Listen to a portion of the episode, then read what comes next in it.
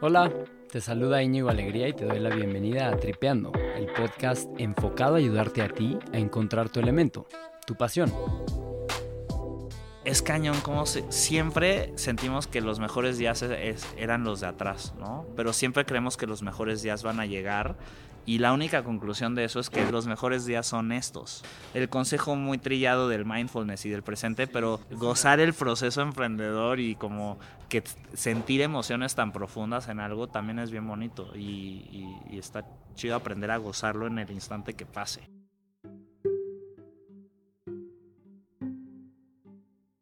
En este episodio platicamos con Matías Vera Cruz un emprendedor de curiosidad insaciable, con una visión y trayectoria única.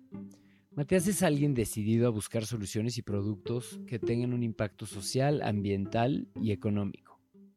Y así lo demuestra con la sensacional cervecería Monstruo de Agua y con el colectivo Ajolote, que es una plataforma colaborativa de proyectos sostenibles.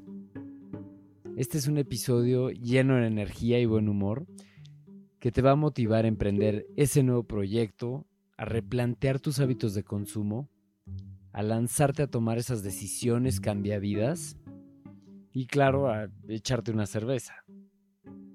Mi parte favorita sin duda es cuando nos cuenta cómo dejó sus estudios de doctorado en economía para regresar a México a hacer cerveza. Espero que disfrutes mucho este episodio y oye, por último, si te gusta lo que hacemos en Tripeando, ayúdanos dejando un review y ponte en contacto. Queremos escucharte. Te dejo con Matías.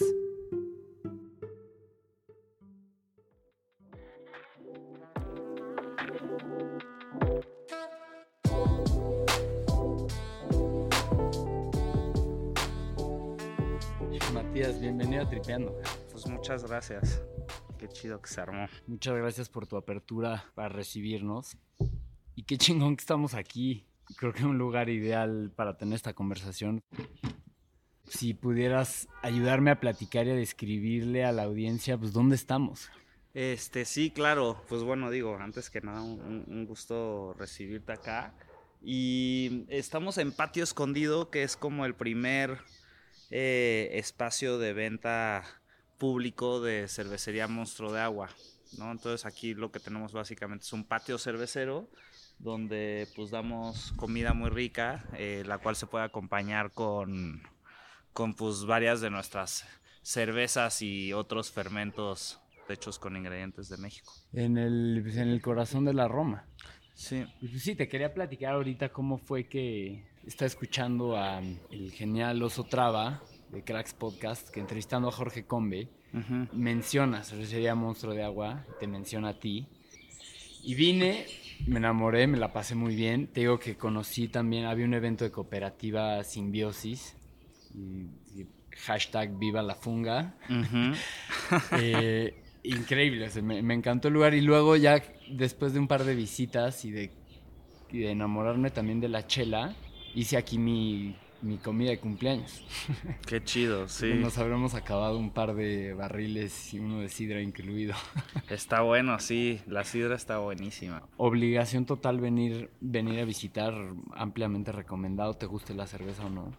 Y explícame cómo, la historia de este lugar, o sea, cómo llegas aquí y ves, te mencionaba Jorge Combe, él tiene algo que ver en llegar a poner este sitio tan bien puesto pues sí, pues este hemos estado ya desde hace un rato colaborando con Jorge, queriendo pues aprovechar de alguna forma este, algunas de las sinergias que podría haber entre pues, su línea de trabajo y la nuestra. Y esto es básicamente un, ejemplo de ello, ¿no? Y pues se prestó la oportunidad de, de operar este espacio un rato eh, y así empezamos, ¿no? Yo realmente siempre había tenido mucho miedo a empezar un, un, espacio así porque me, me, me, daba miedo que fuera algo que me fuera a quitar mucho tiempo de la operación de la cervecería, que es bastante exigente también. Sí, administrar un restaurante. Exacto, entonces yo, yo soy medio averso al riesgo y bueno, muchas cosas. Este, pero en resumen, como que no me animaba en eso. Y, como que ahí, pues, pues Jorge es más eh, aventurero en ciertas cosas y por suerte se hizo, porque también en realidad es de las mejores cosas que le ha pasado a esta cervecería, ¿no? Es tener este espacio donde podemos interactuar con el público y hemos tenido una súper este, acogida del público, ¿no? La gente sí quiere venir y, pues más bien acogida del árbol, ¿no? Debajo del cual estamos, que la verdad sí, uno entra a este, este espacio y automáticamente se siente una energía muy especial que me gustaría pensar que nosotros contribuimos sin duda a ella, pero la realidad es que se siente y se ve que es una casa que como que trae ya una muy buena eh, energía, ¿no? Sí, sin duda. Y pues para dar un poco de contexto, Jorge Combe, igual muy recomendado por mí la entrevista con el Oso Traba, que les, pues es no sé, no, no lo quisiera minimizar, pero pues un máster financiero, ¿no? Sí, sí, pues la verdad sí, este... Sí, una, es una, persona, Sí. sí, me dio qué bueno que se conocieron para, pues, como decías, juntar las dos líneas de negocio y de alguna manera impulsar este gran proyecto que ya iremos conociendo un poco más como que de la historia, pero dando un paso atrás, según entiendo Monstruo de Agua, Cervecería Monstruo de Agua es parte de el colectivo Ajolote.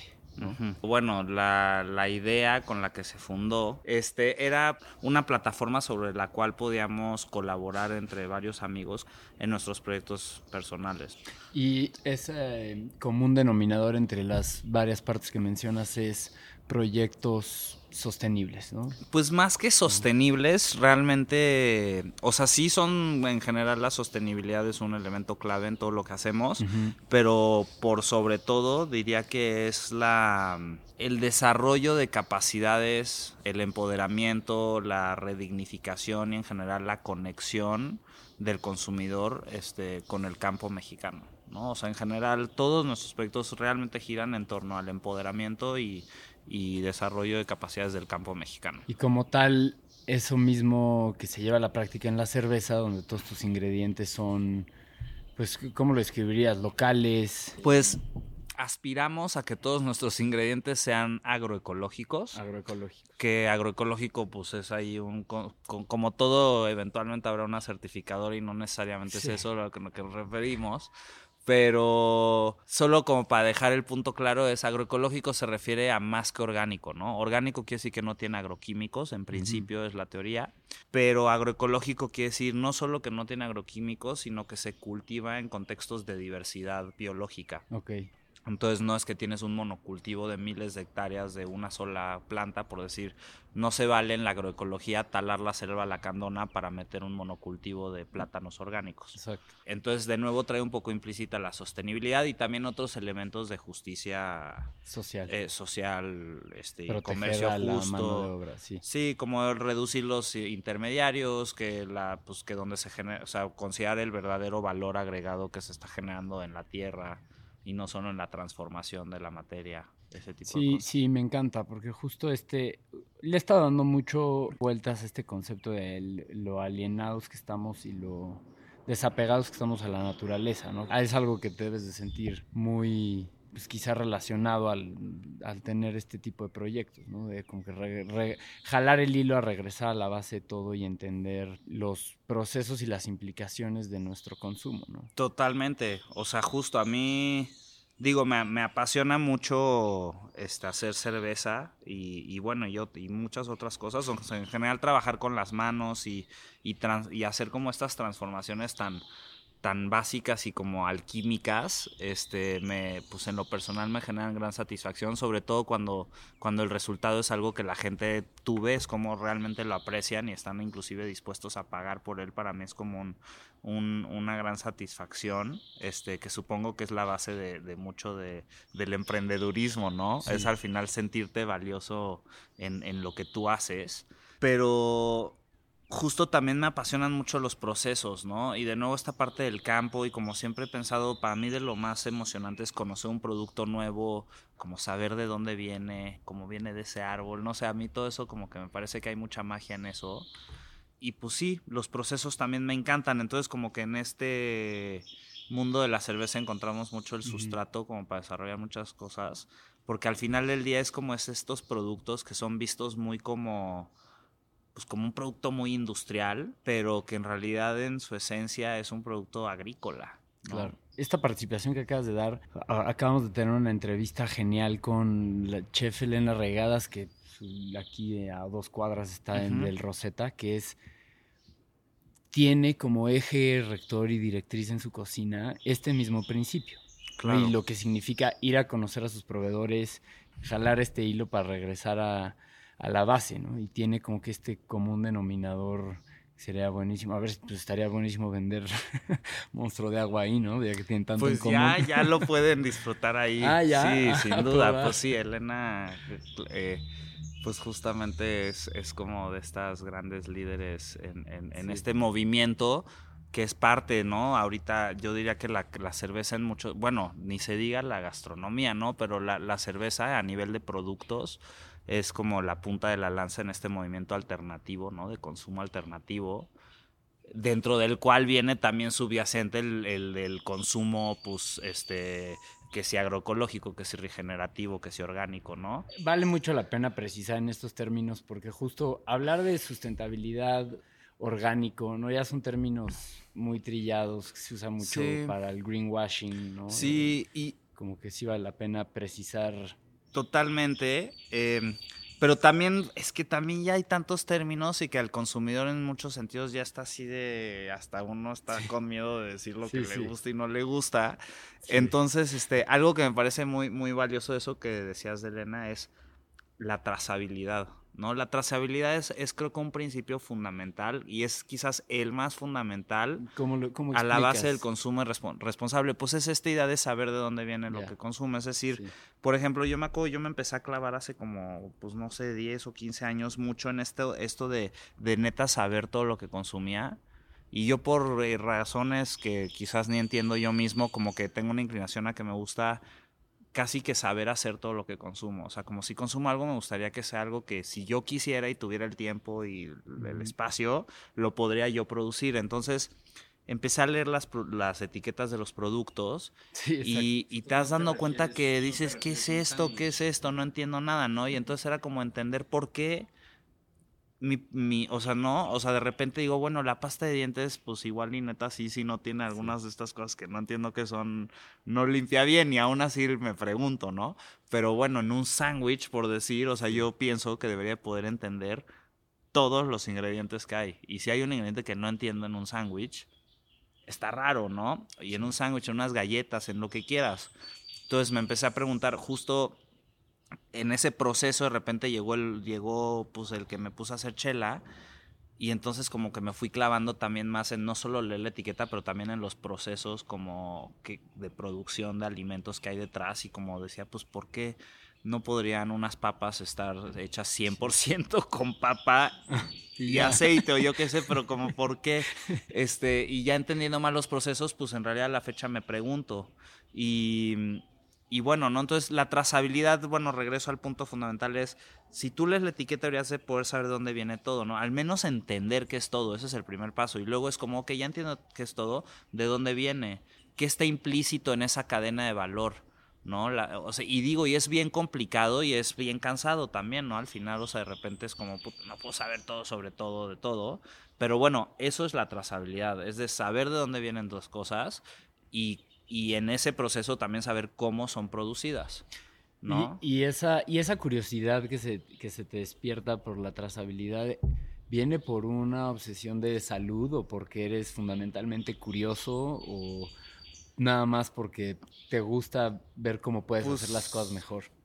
O un poco de las Yo creo que las tres, este, probablemente se podría sacar un par más, pero sin duda, o sea, de salud, no, no soy un freak de la salud, pero sí soy como muy... Tengo que tener una situación muy específica para que yo decida como consumir una medicina alópata. no, no quiero decir que está mal hacerlo, ni que no hay que hacerlo. ¿Qué es alópata? Alópata, o sea, es como por decir unas aspirinas o cualquier cosa que... La mayoría de las cosas que compras en una farmacia, este, como que yo en general trato de acudir a las hierbas y sé bastante de hierbas, aunque no soy ningún experto, pero vamos, tengo más o menos claro qué hierbas me funcionan para qué cosas. Ya si tengo algo mucho más grave o más complejo, pues obviamente voy al doctor y... ¿Te vacunaste, por ejemplo? Este, pues me dio COVID.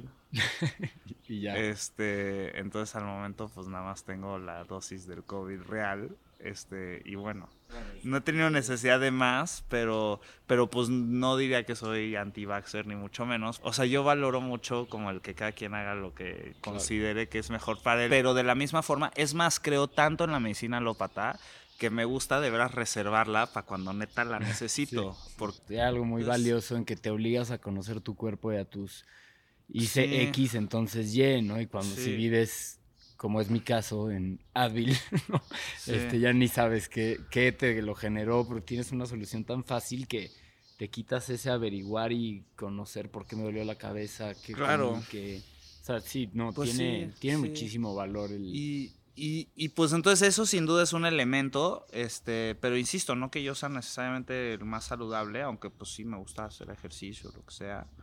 Este, pero pues sí, la curiosidad y el, y el hacer, a mí sí eso me encanta, o sea. Y por la curiosidad que tienes por la trazabilidad y por los elementos, la, los procesos, pues pensarías que podrías haber estudiado ingeniería química, pero igual que yo, este, estudiaste economía. Sí, y te clavaste. Y me clavé cañón. Yo soy muy clavado, eso es la gran conclusión de las cosas. Em, sí, pues estudié economía y matemáticas aplicadas ahí en el ITAM y sí me acabé clavando mucho en la economía. Lo que más me gustó fue, esto, fue justo economía teórica y micro, teoría de juegos, teoría de la decisión, como todas esas partes muy clavadas, muy teóricas. Este, me encantaban, la verdad. Y luego entonces me fui a hacer hasta el doctorado, inclusive a, a UCLA. Y, y, bueno, entonces a, mí me gustó mucho economía experimental, que era donde justamente se diseñan experimentos para testear la, la teoría como ver si realmente los supuestos que se hacen son razonables. Más micro, o sea, behavioral, de comportamiento. ajá. Y... Me encantaría que nos platicaras de cómo aplicas conocimientos de eco y de maths aplicadas a tu proceso actual de emprendimiento, eso me encantaría saberlo. En mi, en mi caso particular, lo que creo que tuvo gran este, aplicación para nosotros fue que nosotros tenemos un marco conceptual de la cerveza muy generalizado. O sea, muy con esta idea de muy de matemáticas de que sí puedes generalizar, ¿no? Y, entonces como que yo muy rápido cuando entendí que la cerveza literalmente nada más es eh, un proceso, o sea, que cuando traté de entender qué era lo elemental de la cerveza y entender por qué me fue tan difícil conseguir los ingredientes para hacer la cerveza eh, que fueran mexicanos. No, me digas. Fue... No, no, me sorprende, perdón, me sorprende lo que dices, conseguir los materiales, los insumos muy difícil sé que México es pues, un país exportador de chela por excelencia. Pensarías que todo se hace aquí en el patio casero. Pues, pues sí, sí pensa. Y sí, este, y resulta que sí, en, gran medida, pero digamos, hace 10 años cuando empezamos a hacer cerveza había unas 20 cervecerías en México, artesanales, ahorita hay más de 1500. Entonces, ahorita te metes a Google y pones y consigues en por donde quieras insumos para hacer cerveza. Oye, a ver, perdón que te interrumpe, si pudiéramos poner un, o sea, una una chincheta en ese pensamiento, pero cerveza artesanal, rápido paréntesis. O sea, cerveza artesanal es una chela que no pertenece a los dos grandes grupos modelo Abinbev, o sea, básico cualquier este, chela ¿O qué es una cerveza artesanal? Sí, pues ajá, en digamos en estricto sentido, una cerveza artesanal no es un concepto definido legalmente, pero los personajes que se identifican como cerveceros artesanales, como que en realidad lo que resaltan más bien es la independencia, que es lo que tú dices, ¿no? Es decir, una cervecería artesanal es aquella que produce, en Estados Unidos sí está bien definido, ¿no? Es una que produce menos de 3 millones de hectolitros al año, que es muchísimo. Muchísimo. Este y que no pertenece a ningún grupo preponderante del mercado. Es decir, si no pueden ser, el dueño de ellos no puede ser alguien que tiene más del 25% del mercado, ¿no? Que básicamente en el caso de México se reduce precisamente a dos grupos, hay dos grupos que básicamente tienen el casi 100% del mercado. Entonces, en este caso, en el caso de México, uno diría independiente si no eres de una de esas dos. Y eso es realmente lo único, y, el único que tienen como todas cervezas artesanales, porque irte a más es ya, pues hay unos que le hacen así, otros que le hacen así. Pero bueno, el paréntesis era hacia pues conseguir los insumos, ¿no? Estábamos ah, de... Exacto, entonces eh, hace 10 años era muy difícil encontrar insumos eh, de hacer cerveza en Pero general. porque todos estaban chupados por estos dos grandes, por el Mm, oligopolio. No, pues porque como no había una demanda independiente Ah, de, ser, de insumos, pues no había una oferta, como en cierto sentido. Y insumos estamos, o sea, la verdad es que no, me encanta la chela, pero no tengo ni idea, solo sé que es cebada, lúpulo, malta, eh, ¿qué más? Exacto, o sea, la- eh, casi toda la No cerveza que se produce en el mundo eh, se apega a las llamadas leyes de pureza alemana que dicen que la cerveza solo puede estar hecha con cuatro ingredientes, que son aguas, agua, malta de cebada o de trigo o de algún cereal, Ah, ya. lúpulo y levadura. Y eh, la cebada en México se produce, sin duda, hay 300.000 hectáreas de cebada en México aproximadamente, pero todas se usa Wow. para hacer cerveza industrial. Pero insisto, no, es, no, no lo verían esa gente como que se la chupan. Ajá. O sea, pues son los únicos que producían cerveza en México hasta hace muy poco, ¿no? Este, luego el lúpulo, el lúpulo no, o sea, no quiero decir que no se puede, porque sí se puede y ya por fin hay quien hasta lo vende, aunque sea muy, muy mínima escala, experimental, pero sí se puede cultivar el lúpulo en México, pero es muy difícil. Digamos, para hacer cerveza lo que haces es un, un té de malta, ¿no? Que la malta es básicamente un cereal que se germina y luego se, se seca o se tuesta. Según el nivel de tostado y la combinación de maltas que uses, el color de la cerveza y el sabor. Y también puede ser de trigo, ¿verdad? De trigo, cualquier cereal se puede maltear, Ah, ah, sorgo y todos esos. Pero Cool. los más comunes son cebada y trigo.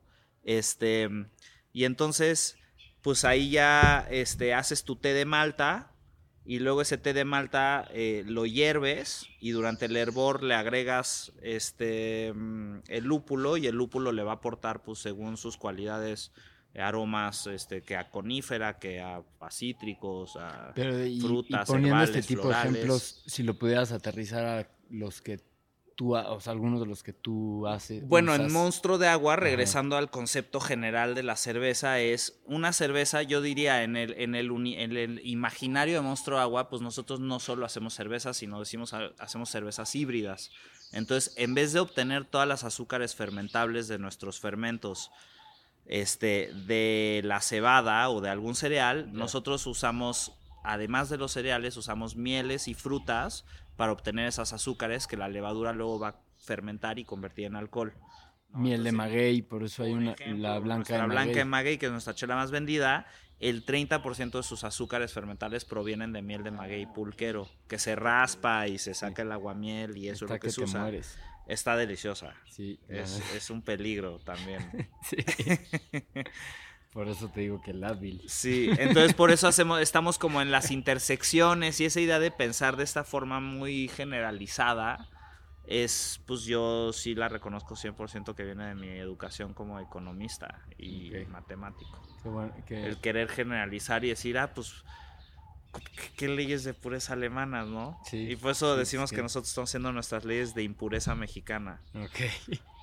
Está increíble, me encanta. Em, oye, y nos falta un ingrediente pues, muy importante que a mí me sorprendió mucho cuando escuché que es que el agua impacta muchísimo al sabor. Claro. Al sabor hasta al proceso, ¿no? Como que la calidad del agua define muchísimo del producto final. Claro. ¿Cómo está eso? Pues sí, pues digo, o sea, igual es, es obvio o, o no sé, pero digamos, uno realmente nunca consume H2O puro, Ajá. ¿no? Siempre el agua viene con algunas cosas que lo acompañan y esas cosas típicamente son minerales. Este, y, pues, y, bueno, y exacto, y contaminantes, ¿no? O sea, el agua adquiere muchos contaminantes y minerales muy fácil. Entonces, este, nosotros, por ejemplo, eh, nuestra, nosotros tenemos una, un espacio de producción pequeño en el sur de la Ciudad de México, en la delegación Tlalpan, está en la, Ujú. está en las montañas, ¿no? Este, estamos muy arriba, estamos a 3.000 metros de altura. Sí. Y ahí en ese espacio en particular, eh, durante toda la temporada de lluvias y el tiempo que nos duran las reservas, nosotros captamos agua de lluvia y con esa lluvia la purificamos y hacemos cerveza con eso, ¿no? O sea, ya cae para fines prácticos potable, pero bueno, igual hay una norma y tienes que aplicarle un proceso y verificar. Entonces la, filtramos, pero lo que quiero decir es realmente no le quitamos minerales, solo le aplicamos filtros como de UV y de carbón activado para quitar algún metal pesado que pudiera estar ahí o lo que fuera. Que insisto, no están, hemos hecho pruebas al agua cruda y cae perfecta. Entonces, esa agua que cae al agua de lluvias, si lo piensan, es como agua destilada, ¿no? Porque son literalmente esa agua que se evapora y que luego se condensa de las nubes. Entonces, no, por eso no trae realmente casi minerales. Entonces eso nos da un perfil de, de, sabores muy neutro. Pero luego hay, por ejemplo, aguas que vienen de pozo, que tienen muchísimos minerales Mm. y que quizás son tantos que ni puede ser cerveza con eso. O sea, si sea cerveza sabría salada o quizás claro. ni yo que sé qué pasaría. Entonces hay veces que inclusive esa agua sí hay que meterle algún suavizante para quitarle algunos minerales. Pero bueno, a lo que voy con eso es que todo el espectro de en medio de combinaciones de minerales así, pues te pueden ayudar a resaltar ciertos sabores u otros. Piénsenlos como sal, ¿no? O sea, le echas a la comida sal y se resaltan ciertos sabores. Si le echas azúcar, se resaltan otros. Sí, ya que lo escucho suena obvio, pero al principio lo, pues me sorprendió, ¿no? Como que pues, el agua es- es como, pues- ah, sí, agua, obvio, pues- pero que es, si consigues agua de aquí o de allá, cambia mucho lo que... Totalmente. Y, y ahí Wow. lo que a mí me gustaría mencionar es, por ejemplo, este, nosotros seguimos una filosofía más de, no, pues así es el agua de aquí, eh, usamos esa agua, o sea, de no andarle moviendo a todo, o sea, de no querer controlar todo, porque de veras, yo ya soy muy averso a eso también, como al riesgo ya dije y a, como a la complejidad. O sea, Sí. Todo se vuelve tan complejo, tan rápido. Digo, en Monstruo Agua, Suenas, o sea- suena hasta irónico que digas que eres averso a la complejidad Sí, habiendo pues, estudiado tu... Sí, no, y con Monstruo Agua, no digo, la ley de pureza dice que puedes usar cuatro ingredientes. Nosotros Ajá. en nueve años hemos hecho La impureza mexicana. más de 120 estilos de cerveza que representan más de 150 ingredientes. ¿no? Incluida O una con hongos, ¿no? con hongos varias. Ajá. No, qué, Diversos proceso. hongos. Digo, sin considerar la levadura, que es un hongo también. y entonces todas nuestras chelas tienen hongo. Y pues sí, la levadura para fines prácticos es un hongo. Y, el- y todo el agua que usas es este de recolección No. No, hay una época del año donde de plano no hay lluvia y ahí pues eh, no hay de otra más que traer agua en pipa. Yo tenía entendido que por esas zonas tienen una escasez de agua brutal. O sea, en el sur de la ciudad de Yue es de donde más llueve en la ciudad porque es donde todavía hay más este, árboles y eso genera ciertos procesos, ciclos internos de lluvia. En efecto, pasa en la Ciudad de México. O sea, la, la Ciudad de México es una, es una cuna de agua que normalmente estaría llena de agua porque está rodeada de montañas y todo fluye hacia adentro. Estuvo Eh, no, y estuvo, claro. O sea, la Ciudad de México era un lago, este, que ahora ya no hay agua, y ahora, por ejemplo, el ajolote, muchos dicen que se extingue porque la gente se lo come y no sé qué, y es como, no, se extingue porque ya no hay eh, agua. oye, sí, no es ni mm, porque esté exacto. contaminada, es porque ya no hay. En serio, perdón porque dejamos de lado esa obviedad que estamos hablando de monstruo de agua y el símbolo y emblema, logo es el ajolote. Absolutamente, sí. Ajolote es una palabra derivada del náhuatl, axolotl, que quiere decir literalmente monstruo de agua. Ah, ok, ¿no? increíble. Este. Especie endémica de... que es una especie autóctona, Autóctona. este del Valle de México. En México se dice que hay más de 20 especies de ajolote, pero bueno, hay una en particular, y sí, son salamandras y hay en todo el país, pero bueno, el Ambistoma mexicanum, que es el que es específico a la ciudad, a lo que era el Valle de, de, la Náhuac, este es uno que se mantiene en estado infante toda su vida, entonces mantiene su cresta esta que tiene el ajolote toda su vida, nunca sale del agua, las demás sí salen, ¿no? Entonces esa tiene particular la de la Ciudad de México. Y sí es autóctono, autóctono se refiere a que viene de aquí, endémico se refiere más a cómo vive, ¿no? Y endémico quiere decir que algo puede desarrollarse naturalmente sin ayuda del humano. Y el ajolote, entonces yo diría que ya no es auto, eh, o sea, es autóctono del Valle de México, pero ya no, es, endémico, porque ya no puede vivir en vida silvestre. Esa es la y es una especie tristemente amenazada, ¿no? Eh, pues no, o sea, está en, en vida silvestre para fines prácticos, o sea, no voy a decir que ya está extinta porque hay un par, súmale los seis que aventaron los, los, hace unos días al, al lago que quis, con suerte seguirán vivos. Pero, pero entonces nunca se va a extinguir el ajolote y eso me parece interesante, o sea, el ajolote siempre va a existir porque, bueno, no se, no se va a extinguir en, porque, exacto, Ceteris paribus, porque pues es una mascota ya muy popular y a la gente Sí. le gustan y, ¿no? Y hay mascotas en muchos lados y además, porque sí, pues sus, tiene propiedades de regeneración, puede volver a crecer su brazo, su pulmón, su corazón, lo que quieras. Entonces por eso también los están estudiando y pues no se van a extinguir porque los van a tener siempre en peceras. pero en vida silvestre, para fines prácticos, ya está extinto. Eh, digo, todavía hay algunos por ahí, ¿no? Y ojalá no pase, pero para fines prácticos. Oh, qué bueno que mencionamos lo del ajolote porque no lo podemos dejar pasar. Ahorita estábamos clavándonos un poco sobre tu razón de estudiar economía y lo que sí, lo que no, etcétera, pero cambiamos un poco de velocidades ya para entrarle a un poco de tu historia personal y de cómo te fuiste cómo fuiste tomando las decisiones que tomaste que te llevan hacia donde estás hoy, ¿no? En Tripeando decimos que en nuestras entrevistas queremos ayudar a las personas a encontrar su elemento, de que encontrar dónde vas a sentirte satisfecho, ¿no? no necesariamente exitoso, pero satisfecho y contento. A mí me llama muchísimo la atención tu caso porque es, te lanzas como que all a un doctorado, pero ¿qué estás pensando en el que, oye, me quiero doctorado para dedicarme a, y luego a media, a media escala de la montaña dices, pues voy, voy de regreso, ya aprendí lo que tuve que aprender y tengo este proyecto en la cabeza, ¿no? Porque dices que eres averso al riesgo. Sí. otra vez. en muchos sentidos no. ¿Cómo quieres averso al riesgo?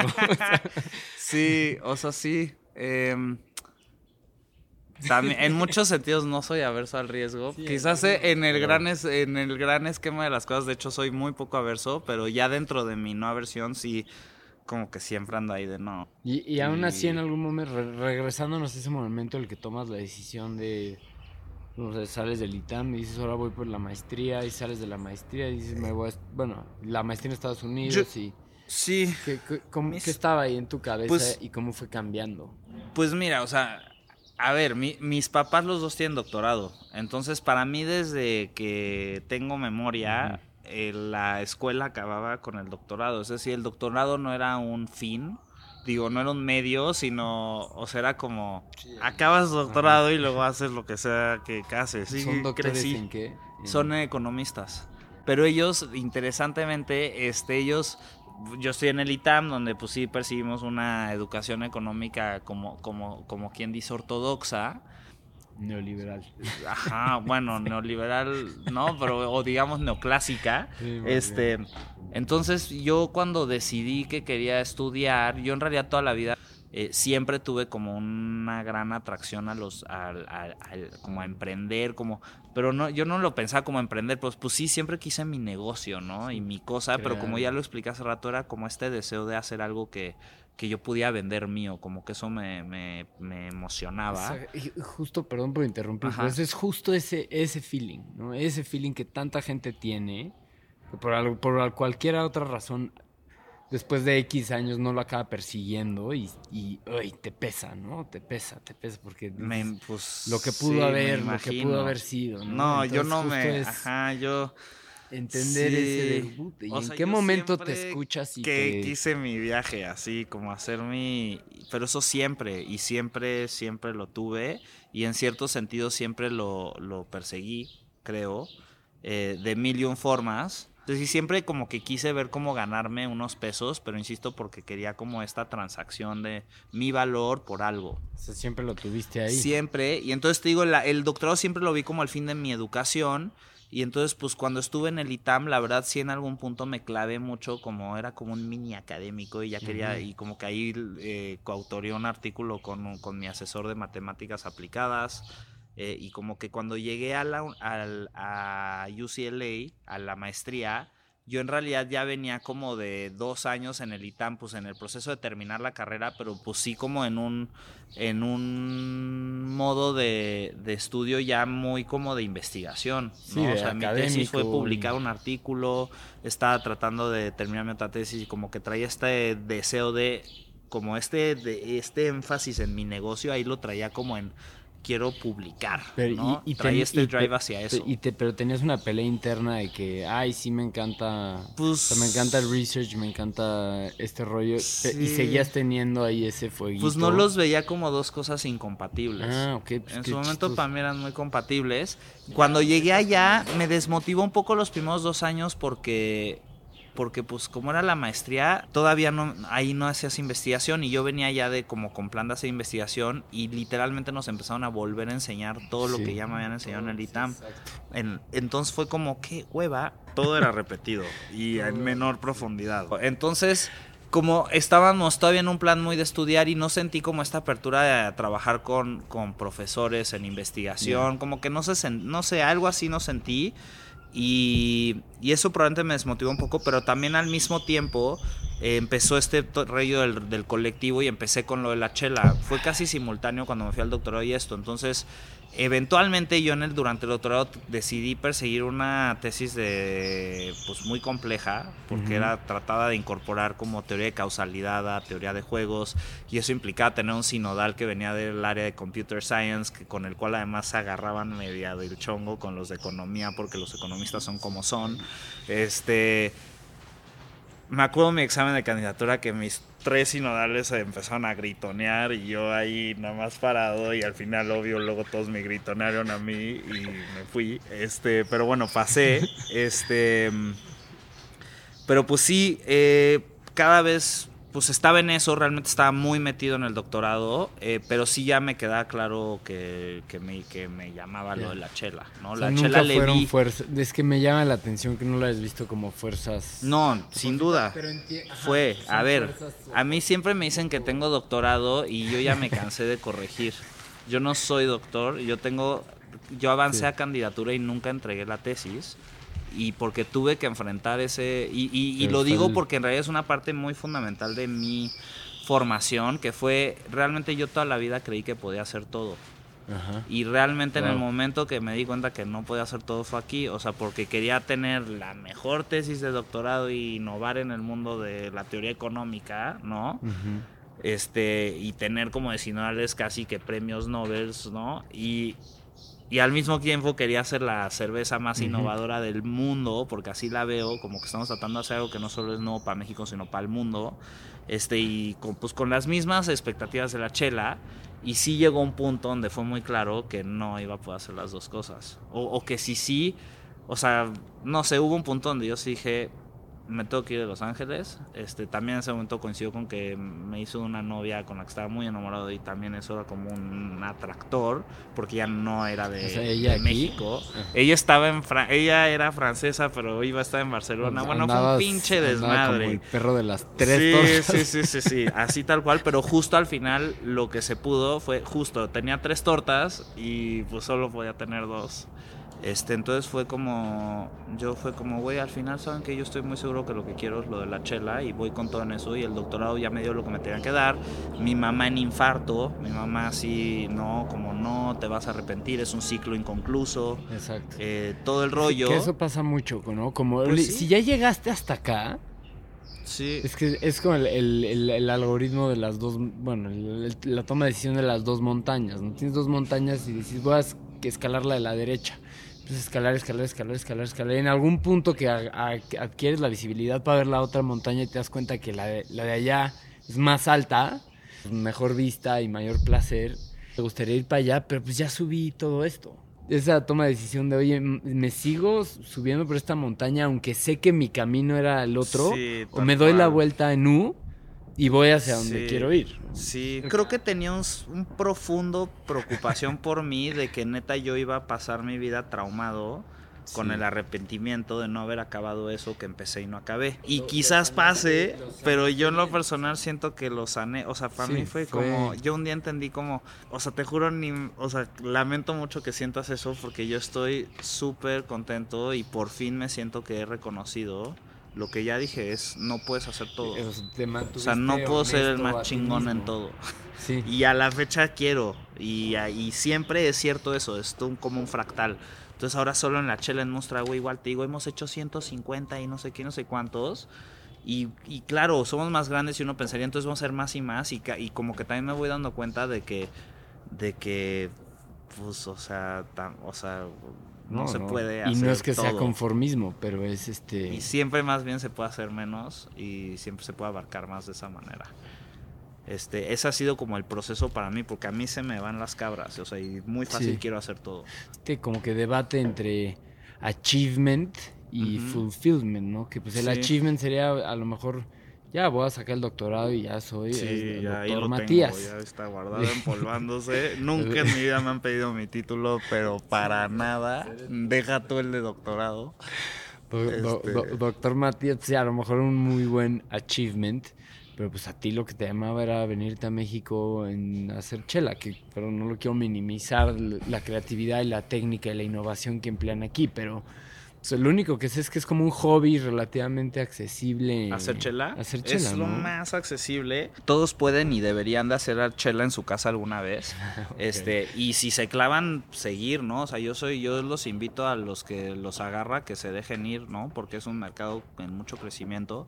Este, pero sí, todos pueden hacer chela en su casa. Y, y pues entonces. em, la primera vez que hice chela fue un poco por esta curiosidad. A mí ni me gustaba la cerveza, pero me llamaba mucho la Ah, mira. atención que pudieras hacer en tu casa una bebida carbonatada. O sea, era como, co- o sea, para mí la carbonatación era un proceso súper industrial, ¿no? Y, y- pero sí me encantaban las bebidas carbonatadas. Entonces fue como, eso fue lo que me llamó a la chela.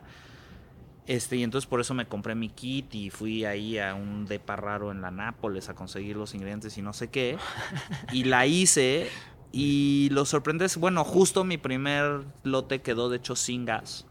Este, porque ahí claramente no había entendido qué era lo que estaba pasando, pero quedó muy rica. La segunda vez que hicimos ya como que leí un poquito más del proceso y entendí que la levadura lo único que hace es convertir azúcar en alcohol y en el proceso exhala y esa exhalación es CO2 y es lo que le da gas a la cerveza cuando pues la sellas, ¿no? Y se queda. Entonces, ¿sabes? No le erramos y quedó bastante chida la chela. Y entonces en este plan que estaba con el colectivo simultáneo de hacer nuestro colectivo y colaborar en nuestros proyectos y en nuestra locura de que creíamos que íbamos a desarrollar no un proyecto sino 20 y Sí, la sí. lluvia de ideas dijimos, ah, pues una de las cosas que podemos hacer es chela. Y yo fue como, ah, no mames, sí, chela, podemos hacer chela. Y pues me lo tomé muy en serio y pues me dejé ir, ¿no? Y claro, era un timing también adecuado porque en ese momento en Estados Unidos estaba el boom cervecero, pues sí, con mucho ímpetu. No estaba en su momento de oro, ¿no? Había muchísima, o sea, la cerveza artesanal estaba boomeando en Estados Unidos como todavía no lo hace en México. Oye, y me- me- ah, sin entrar ya mucho detalle, porque eh, me estoy comiendo tu tiempo, pero ¿Monstruo de Agua es para exportar? Sí, no, pues Mo- Monstruo Agua ya exporta Sin dejar descuidado... México. Sí. México es nuestro core market, Sí. este, y la pandemia nos los dejó muy claro, ¿no? O sea, en nuestro primer año de exportación, la, la exportación representó el 50% de nuestra venta, pero era por pandemia y porque se hizo un pedido relativamente grande, pero ahora, o sea, ya con el patio, así, o sabemos, o sea, realmente México es nuestro core. Oye, ¿el patio se va, es temporal? Eh, sí, Es tem- temporal. es temporal, es un pop-up. Para que se pongan las pilas a venir. Se tienen que poner las pilas porque se van a perder este gran espacio, este, pero pueden al menos este, descansar en la paz de que va a haber un 2.0 que les aseguro también va a ser un lugar Va, increíble. Eso está muy bueno. Pues, Matías, eh, platicamos mucho de este fuerza dual entre que puta, sí, creo que mucha gente o mucha de la audiencia que nos escucha y nos lo dejan saber es quiero hacer algo, quiero hacer lo mío, tengo esta idea, ¿no? Pero pues estoy en la comodidad de un sueldo, ¿no? Y viendo hacia atrás y que tú a lo mejor tú pasaste por un proceso de decisión así, o sea, ¿qué le dirías a alguien que está teniendo como que esta...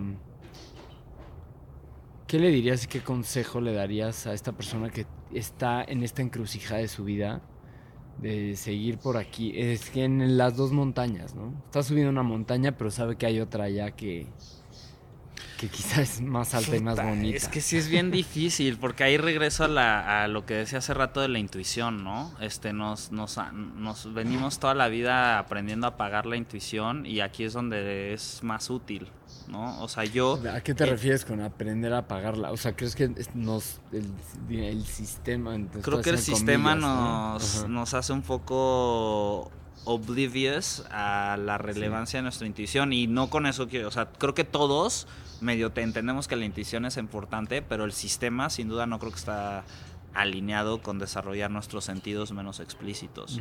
Este, y yo, cuando hablamos ahorita de no, de lo de aversión al riesgo y no, o sea, sí, yo sigo mi GOT así Ujú. mucho, 100%. así como siento voy, ¿no? Pero me, claro, pero, pero estoy en poder, o sea, pero a ver, me reconozco eh, afortunado y privilegiado y todo lo demás, este, por mi contexto, digo, en realidad vengo de una familia que ha luchado mucho por, ¿no? Y todos, ¿no? Pero lo que quiero decir es de, de exiliados, pues, o sea, llegaron a México literal con nada en esta primera generación, pero vamos, llegaron con el capital humano. Yo creo mucho en el capital humano, este, en ¿no? Y entonces eso es creo que lo que a mí me empodera mucho. Yo me acuerdo, de hecho, durante el ITAM, yo entré a estudiar Economía Matemáticas porque quería ser corredor de bolsa y retirarme a los 35 ¿Eco años. y matemáticas? Sí, y yo quería ser financiero y retirarme a los 35 y decía, ojalá tenga los huevos de retirarme a los 35 cuando tengo un chingo de dinero y dedicarme a vivir una vida simple en la playa surfeando todos los días, que es realmente lo que más me apasiona.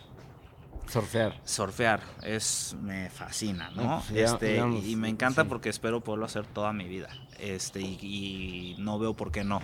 Este, entonces, en algún momento de la carrera, bueno, ya no necesariamente me veía como financiero, como que traía más esta onda emprendedora, este, más clara, pero bueno, y también como que me veía quizás como académico. Solo apliqué a doctorados donde se podía surfear. Es que tu abanico de posibilidades era desde surfear hasta ser premio pues, Nobel. Pues, pues justo, pero en algún momento de la vida como que neta yo descansé en la paz de decir, yo neta, y, y, no quiero decir que no sería difícil y quizás me tragaría mis palabras, pero como que yo sí en algún momento de la vida sentí un gigantesco alivio de pensar que yo tenía la capacidad de capital humano suficiente como para algún día, si en el peor de los casos era, irme a la playa y vivir de algo sencillo y como estar contento con eso. Estarías bien con eso. Como que no, lo digo y igual y todos dirán, güey, ese güey ni se cree lo que está diciendo, pero yo de veras, o sea, no digo que no sería difícil, pero como que veo tanta gente bien así y digo, o sea, yo sin duda debería de poder estar bien así y entonces eso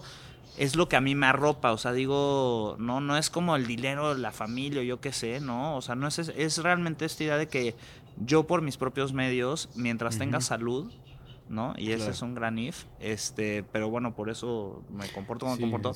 Podría estar feliz con eso y entonces eso me empodera quizás a seguir mi gut feeling y, y aventármela. Pero bueno, reconozco que he tenido el privilegio de tener el apoyo de mi familia y de mis amigos y de, y de mi contexto para pues poder haber aguantado hasta ahorita ocho años de esta empresa, que apenas si todo sale bien este año y volvemos a cumplir nuestras metas, estaremos alcanzando por primera vez el punto de equilibrio ah, operativo del año. O sea, olvídate de recuperar todo lo ya invertido, ¿no? Pero bueno, y en ese sentido, regresando al consejo, eh, pues yo... Es muy buen aprendizaje. O sea, ese es un gran consejo ahí implícito, como, oye, o sea, toma tiempo. O sea, cualquiera Eso, lo que, quería decir, toma tiempo. en México, o sea, la mayoría de las pymes creo que quiebran a los primeros tres años. Luego están las de ocho. En promedio, la vida de una empresa en México es de ocho años. Lo cual sugiere que si ya sobreviviste más de ocho, en principio, ceteris paribus y todo lo demás deberías de poder permanecer. Pero bueno, llegar a los ocho, este, y sin, insisto, ves perdiendo dinero. Sí, entonces un poco el consejo va hacia tienes que tener la vista bien fija a largo plazo. pues, pues como yo me empodero, o sea, sí tienes que sentir muy en tu interior el deseo, este, y tienes que estar convencido de, o sea, tienes que aventarte sin miedo, o sea, si te avientas tienes que ir sin miedo, este, pero sí es, por sobre todo es difícil. Eh, espero que a mí no midan el éxito con mi referencia. O sea, yo paso a la fecha noches largas de angustia. este. Pero bueno. Has tenido un momento, así rapidísimo, has tenido más de un momento en el que quieres, o sea, en lo que la ves negra y no sabes. Sí. O sea, no sé cómo vas a pagar el sueldo, o sea, cerrar el changarro. Sí, todo eso. ¿Y, ¿Y qué es? Estómago y seguir, o sea, Ajá, estómago y como... Es como estoy yo tomando nota. Sí, sí, estómago y seguir y sí, o sea, sí hay noches así difíciles y días y semanas enteras. Y digo, y también hay de nuevo, ¿no? Como lo que ya dije, hay que saber cuándo decir basta. Pero también, pues, de nuevo, yo sí creo que en general los que se la avientan sobreviven. O sea, como de no, si sobrevives, Así yo sí creo que medio, aunque sea como sea que hayas llegado, a menos de que haya sido de una forma claramente absurda y no rentable, o sea, dentro de las restricciones del negocio, si sobrevives esos ocho años, probablemente la armaste, ¿no? Oye, eh, ¿tu playa favorita para surfear? Río Nexpa. O, o Bonfil en Acapulco. Ok, ¿Y chela favorita? Para tomar, yo, que no sea monstruo de agua. Para bañarse también. Para bañarme. para bañarme, fíjate. No, este. La verdad me gustan mucho nuestras sidras de monstruo de agua. Soy- pero, pero, che- o sea, no, pero. Yo creo que mi chela favorita, siempre digo lo mismo, pero sí es este, es la conciencia de irreverente. Una white stout que me trae puros buenos recuerdos también. Qué buena onda. Y algo que iba a decir eh, hace un momento hablando, perdón, lo del miedo y lanzarse, Sí, no. pero que es bien importante y, y siempre se nos olvida. Es este. A mí me cuesta trabajo a la fecha, por eso decía, como lo de medir el éxito respecto a mí, quizás no es lo mejor, pero al mismo tiempo digo. Es cañón, como se- siempre sentimos que los mejores días es- es- eran los de atrás, ¿no? Pero siempre creemos que los mejores días van a llegar y la única conclusión de eso es que el mejor, los mejores días son estos, ¿no? Son el, el presente y es el consejo muy trillado del mindfulness y del presente, Sí, pero sí, sí, sí, en el camino emprendedor, por llamarle, a mí sí a veces digo, a la fecha tengo arrepentimientos de tal, o sea, he gozado mucho este camino, pero por decir como que trato, aunque sea a veces de recordar que por decir esto que estamos haciendo en este momento es de justamente los placeres Es de estar haciendo eso. Porque todo lo demás no lo tengo, pues nada más el anhelo y todo lo demás pues son emociones que pues pues sí, los Sí. achievements, pero yo ya te digo de pues eh, te dan un que si el cuadro de reconocimiento que estuviste, no sé qué y, y qué bonito, pero Sí. Es gozar una... el proceso emprendedor y como Sí. que sentir emociones tan profundas en algo también es bien bonito y, y- y está chido aprender a gozarlo en el instante que pase. Pues creo que no hay mejor forma de cerrar, o sea, porque es una realidad que vivimos atrapados en la nostalgia de, ah, el, hace, hace algunos ayeres, Sí. ¿no? ¿Cuándo? Antes Y, uy, a ver, no, falta un buen para que era. nos- sí, ajá. sí. Uy, pero no, es... Pues sí, una, una gran forma de cerrar, ya nada más al margen la pregunta de dejarnos una recomendación de o sea, algún libro, documental, ja, em, de, de- de documental recomiendo mucho a um, Kiss the Ground, que es un documental que encuentran o Besa el suelo, está en Netflix y trata un poco sobre sistemas regenerativos y agricultura Ah, regenerativa y cómo, cómo- hacia dónde va el mundo y cómo tratar de evitarlo. Este, pero está muy bueno, lo recomiendo. Libros, em, la verdad es que un libro que a mí me gustó mucho y con el que me identifiqué mucho, digo, es un poco quizás en la línea de, de lo que hemos platicado de emprendimiento, que, pero que me parece buenísimo, es el de Radical Brewing. Es el de Tom Calagione, que es el founder de Dogfish Head, que es una cervecería que comparte muchas cosas con Monstruo Agua, otras no. Pero sin duda lo muy interesante es cómo el, el founder lo llevó de ser una cervecería que llegó en el 95, era la más chiquita de Estados Unidos y ahorita es de las top 10 artesanales y eso, No, pues créanme, es- quiere decir que es una empresa brutalmente gigante, pero que sigue haciendo las cosas como piratas, ¿no? Como con los A su- principios a su su manera y off su, su motto es off-centered ales for off-centered people. Este Ole. y y pues sí, está, está muy chido cómo lo platican, ¿no? Porque es muy DIY la cultura de esa empresa, ¿no? Y fue mucho de, de Sí, pues, de, del, del movimiento alternativo, insisto, y el de tú hacer tu publicidad y tú hacer las cosas de forma auténtica y cómo la autenticidad es básicamente el, eh, su, su estrategia de marketing, es la autenticidad. Este, y me parece muy padre. Ese libro lo recomiendo. Pues Matías, digo, mil gracias. Salud. Salud ya con vaso vacío. Sí, sí, pero bueno, quería escuchar el clink. Y sonó muy bien, suena mejor cuando están vacíos. Mil gracias, Matías. Chido. Qué